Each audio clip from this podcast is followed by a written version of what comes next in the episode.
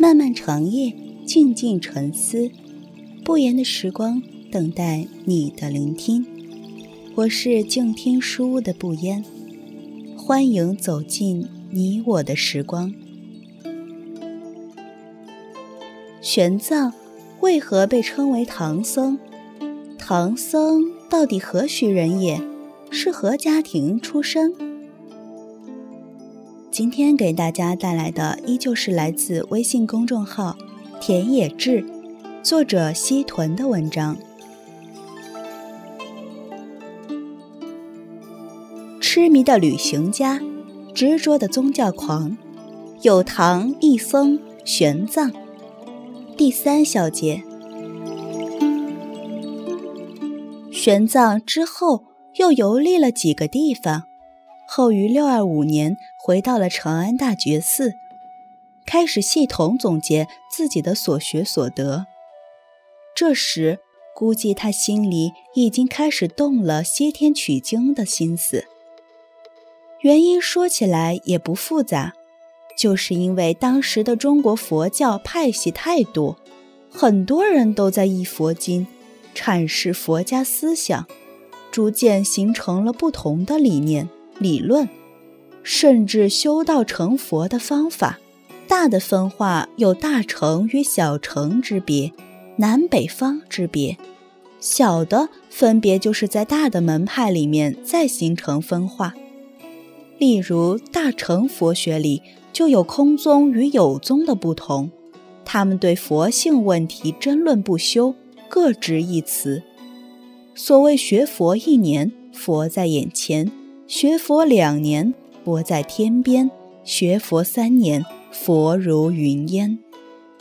玄奘自小就不是一般人，他怎能容忍自己的所学终成云烟？当他游历了大江南北，可以说对当时各派理论都已经有所掌握之后，就渐生出大一统的想法，希望跟大唐统一天下一般，对佛经的解释。也能一劳永逸的修止，最后合成一派。佛家理论不能统一，佛法无法弘扬，众生无以安度。西天求经的想法，并非玄奘临时起意的独创，东晋法显、智严都曾经西去取经，回来后获得了至高的荣誉。因此，复制前人之路，去印度取得原本经书，尤其是已成孤本的古经书，更成为了去疑解惑的不二之选，是很多僧人内心的志向。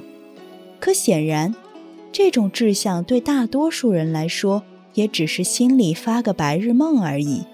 西去印度，一路凶险。手里没地图，没人保护，过茫茫丛林，越凯凯雪山，塞外无数的游牧民族，半路劫匪杀你个措手不及，所有的所有都可能刹那击碎你心中远大的志向。而玄奘之所以在最后坚定了这个想法，也是因为一时机缘造化。这个机缘是一个印度僧人带来的。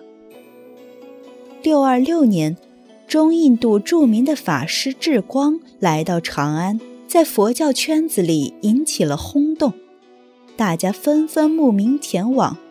玄奘这时身在长安，倒是方便与他来往，便常常找他交流佛法。交谈中。他第一次听说了那烂陀寺，印度佛学的最高学府，是经卷高僧的汇聚之地。那烂陀寺的住持戒贤法师就更厉害了，他年近百岁，精通瑜伽，是瑜伽师地论作者无著菩萨的嫡传弟子。智光跟玄奘一通百活之后。最高学府、快死的大师、秘籍，这些词任谁听了会不动心？更何况是从小就立下远大志向的玄奘。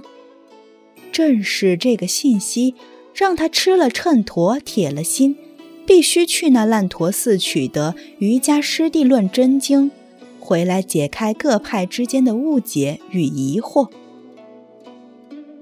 玄奘动着心思的时候，只不过也就二十七岁，还算年轻，所以一开始他自然是想多叫几个人结伴而行的，以免太孤单。以玄奘的口才和人品，这几人不可能不被他忽悠住。于是大家伙儿痛快地一起上书朝廷，提出西行的申请。除了找同游伙伴外，玄奘还在各方面做了充分的准备。他向长安城经商的西域各国商人学习语言，甚至还跑去找江湖术士算了命。就这样，差不多准备了一年时间，只等朝廷许可下来，即可立马出发。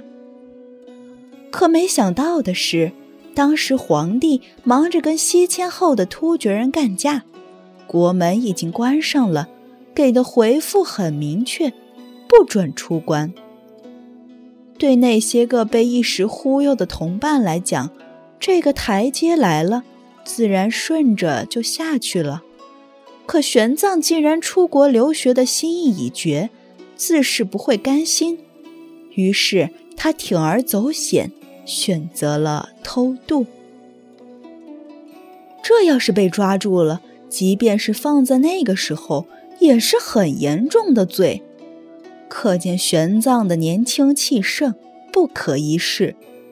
远在成都的长杰大哥若在身边。那是绝对要把他关了禁闭的。六二七年，李世民密谋玄武门事变，杀了大哥。跟玄奘一样，他对皇位也是志在必得。李渊自不想落个前朝杨坚的下场，赶紧退位让贤了。是年，唐太宗登基，一代横跨亚洲大陆疆域。面积达一千五百万平方公里的盛唐皇朝拉开了序幕。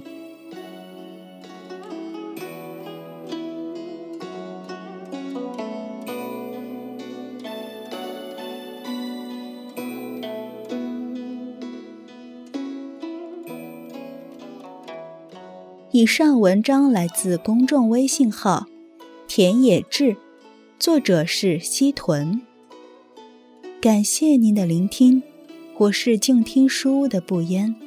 如果你喜欢我的节目，可以在节目单中搜索“不言时光”。我们下期再见。